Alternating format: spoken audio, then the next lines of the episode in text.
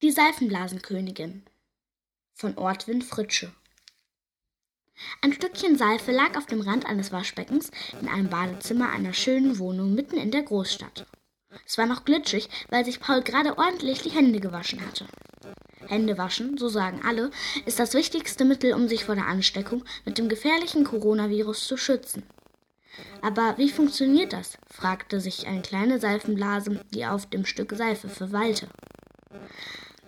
Sie fragte alle übrigen Seifenbläschen, aber keines konnte ihr so richtig antworten. Bis auf eine, die letzte und größte, die sie fragte. Weißt du es, Seifenblasenkönigin? Du musst das wissen. Du bist doch die klügste auf unserem Seifenstück. Und die Seifenblasenkönigin berichtete. Corona ist sehr gefährlich. Ein Virus, das die Gesundheit eines jeden Menschen angreifen kann. Das Virus setzt sich auf Türklingen, Geländer, Tische, Bänke, Bücher, Bücher, Teller, Gläser, auf alles, was Menschen anfassen. Es ist auch auf Händen, Gesichtern und überall dort, wo es schwebend hingelangen kann. Wenn es in den Körper eines Menschen eindringt, kann es dort gesundheitliche Schäden verursachen. Wir müssen was tun, rief die Seifenblasenkönigin. Sie war ja nicht umsonst Seifenblasenkönigin geworden. Sie hatte Mut und war kräftig. Lange nachdem sie durch Wasser, Seife und Hände erzeugt worden war, saß sie noch fest auf dem Seifenstück, länger als viele andere Seifenbläschen. Sie hatte auch schon eine Idee. Sie hatte gehört, dass das Virus Angst vor Seife hat und dass es sich nicht irgendwo draufsetzen konnte, wo gerade mit Seife gereinigt worden war. Denn wenn es mit Seife in Berührung kam, dann platzte es.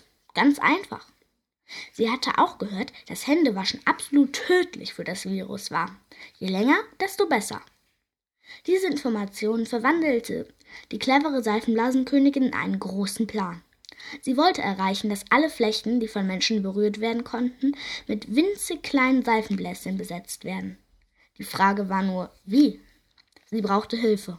Verbündete, die bereit waren, diese Idee mit ihr zu realisieren. Gemeinsam ist man eben stärker. Sie fragte das Feuer in der Gastherme, in der Gastherme neben dem Waschbecken. Aber das Feuer konnte nicht behilflich sein. Es saß fest in dem Gehäuse der Therme. Zum Glück. Es ist sehr gefährlich, wenn ich mein Thermengehäuse verlasse. Frag lieber mal deine Freundin, das Wasser. Natürlich, dachte die Seifenblasenkönigin, das Wasser. Das traf sie schließlich mehrmals am Tag. Und das Wasser sagte sofort zu. Es ist für große Aktionen immer gern zu haben. Wie kann ich dir helfen? Dir denn helfen? fragte das Wasser. Es nützt doch nichts, wenn ich dich nur nass mache. Warte erst mal ab, antwortete die Seifenblasenkönigin. Ich werde noch ein bisschen weiter fragen. Den Wind nämlich und die Kinder, die sich gern die Hände waschen. Der Wind sagte natürlich sofort seine Hilfe zu. Er war gerade durch das offene Fenster zu Besuch gekommen. Jetzt fehlen nur noch die Kinderhände, merkte er an. Das wusste die Königin auch selbst. Sie wartete ja schon auf Pauls nächsten Besuch. Als Paul dann vor dem Mittagessen zum Händewaschen ins Badezimmer kam, schwebte sie an sein Ohr und verriet ihm den Plan. Die ganze Stadt sollte in schimmernde Seifenblasen gekleidet werden, und alle Kinder müssten mithelfen. Nur so könnte das Virusmonster vertrieben werden. Kein Problem, rief Paul. Natürlich helfe ich mit. Ich sage allen Bescheid, denn zusammen sind wir unschlagbar. Jede Seifenblase zählt, rief die Seifenblasenkönigin. Jetzt müssen wir nur noch alles gut organisieren. Alle vier hockten nun zusammen und berieten sich. Das Wasser, der Wind, Paul und die Seifenblasenkönigin. Es sollte eine riesengroße Aktion werden. Alle Flächen, die je von Menschen berührt werden konnten, sollten eingeseift werden. Viele Millionen Seifenbläschen sollten erzeugt und nach draußen getragen werden, um sich überall dort niederzulassen, wo die Menschen mit dem Virus in Kontakt kommen konnten. Wer was übernimmt, war klar. Und nur Hand in Hand kann es funktionieren. Denn so viele Seifenblasen zu erzeugen, war natürlich kein einfaches Unterfangen. Nach kurzer Zeit verkündete die Seifenblasenkönigin den magischen Plan.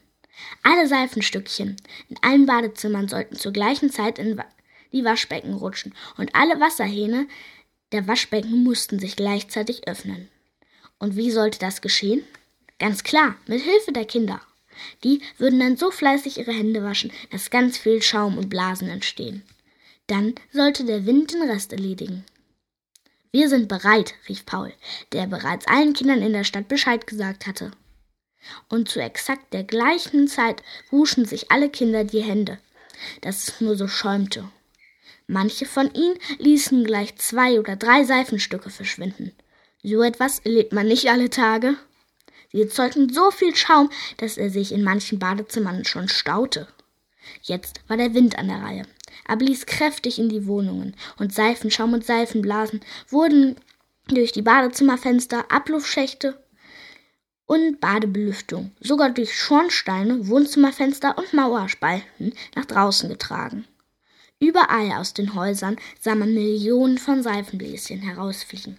Es bildeten sich dichte Seifenwolken, und die Seifenblasenkönigin schob sie auf Plätze in Häuser und Parks, auf Spielplätze, in Stadien, Theater, Treppenhäuser, Kaufhäuser, Straßenbahnen, Busse, überall hin, wo Menschen etwas anfassen können. Geländer, Bänke, Fahrräder und tausend andere Dinge. Wenn sich die Seifenbläschen absetzten, gaben sie dem Virus keine Chance, sich an der gleichen Stelle niederzulassen. Und verursachte das Virus es trotzdem, konnte man ein leises Plopp hören und schon war es geplatzt. Plopp, plopp, plopp. In der ganzen Stadt konnte man es hören, wenn man leise war.